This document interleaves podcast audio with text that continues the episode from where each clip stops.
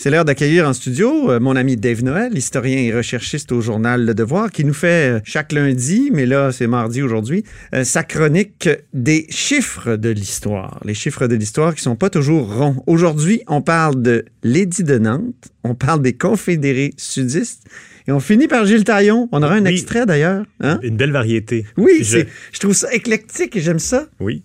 Donc, euh, premier anniversaire, il y a 334 ans. Oui, donc passé? en, en octobre 1685, c'est la révocation de l'édit de Nantes par Louis XIV. Donc, euh, ça nous concerne. C'est, euh, comment dire, la tolérance du culte protestant qui est qui est euh, éliminée.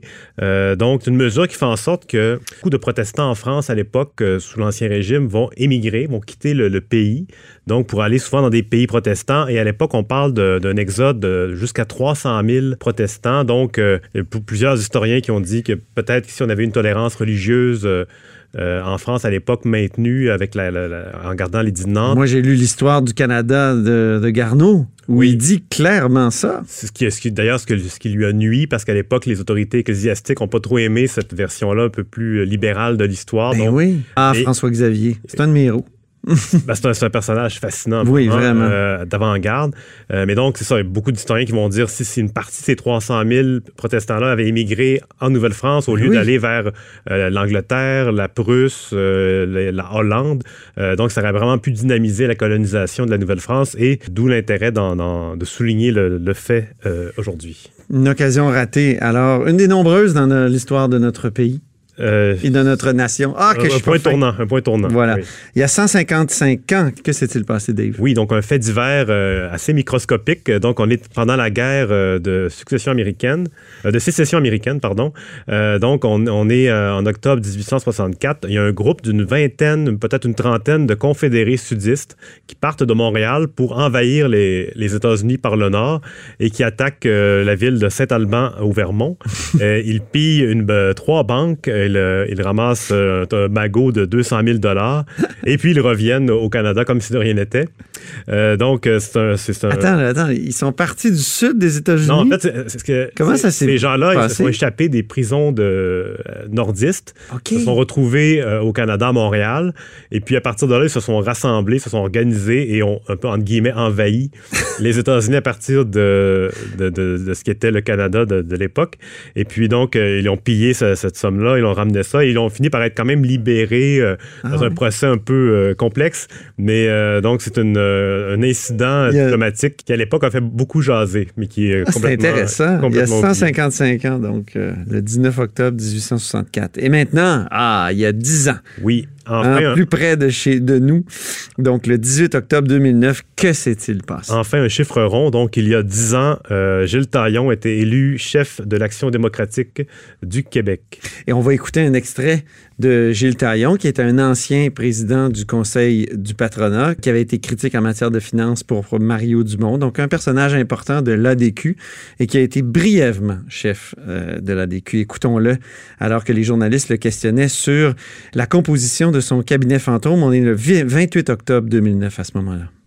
Combien de temps vous vous donnez pour euh, voir une remontée de l'ADQ dans les sondages d'opinion? Un point par semaine, on s'en va pire vers l'objectif de janvier. C'est-à-dire que le sondage a été tenu entre le 15 et le 25, donc on, je suis entré en fonction le 18. Le parti était fait avant le 15. Attends- attendons, attendons de voir plus loin, mais au moins on monte un petit peu. Un par semaine, ça veut dire dans un mois, ça veut dire quatre points de plus. Vous Ouais, êtes ben- rendu à 12 dans un mois, sinon vous n'êtes pas satisfait. Ben, en tout cas, moi, je vous dis, là, mon objectif à moi, je serai satisfait, puis mon travail est important.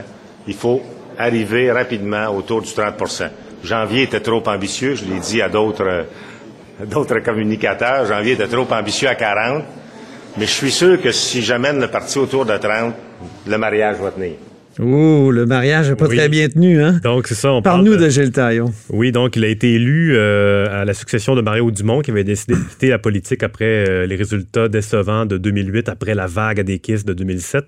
Et donc lui, euh, Gilles Taillon, comme tu disais, ancien président du Conseil du patronat, il, se, il se présente à la chefferie contre deux candidats. Je ne sais pas si tu peux me les nommer. Éric Kerr Oui. et Voyons, j'oublie Christian. Lévesque. Christian Lévesque. Oui. ah oui, Et puis, euh, donc, au premier tour, Éric Kerr devance euh, Taillon, mais au deuxième tour, euh, par deux, vo- deux voix seulement. Dont celle d'Omar Bongo. Oui, donc un infomane euh, qui avait la, la- la coutume à l'époque de un peu pirater les, les- les courses à la chefferie. On se rappelle à la chefferie du Parti québécois, il avait inscrit une plante verte, une fillette de 3 ans et un chihuahua qui avait pu voter. Et cette fois-là, il a refait le coup, sauf que là, avec deux voix seulement de, de majorité pour Taillon au deuxième tour, euh, ça, ça- ça a causé, disons, un, un grand malaise. C'est fou. Euh, donc, Omar Bongo, euh, j'ai pas vu pour qui il avait voté, euh, mais donc on sait que son, son vote a été enregistré.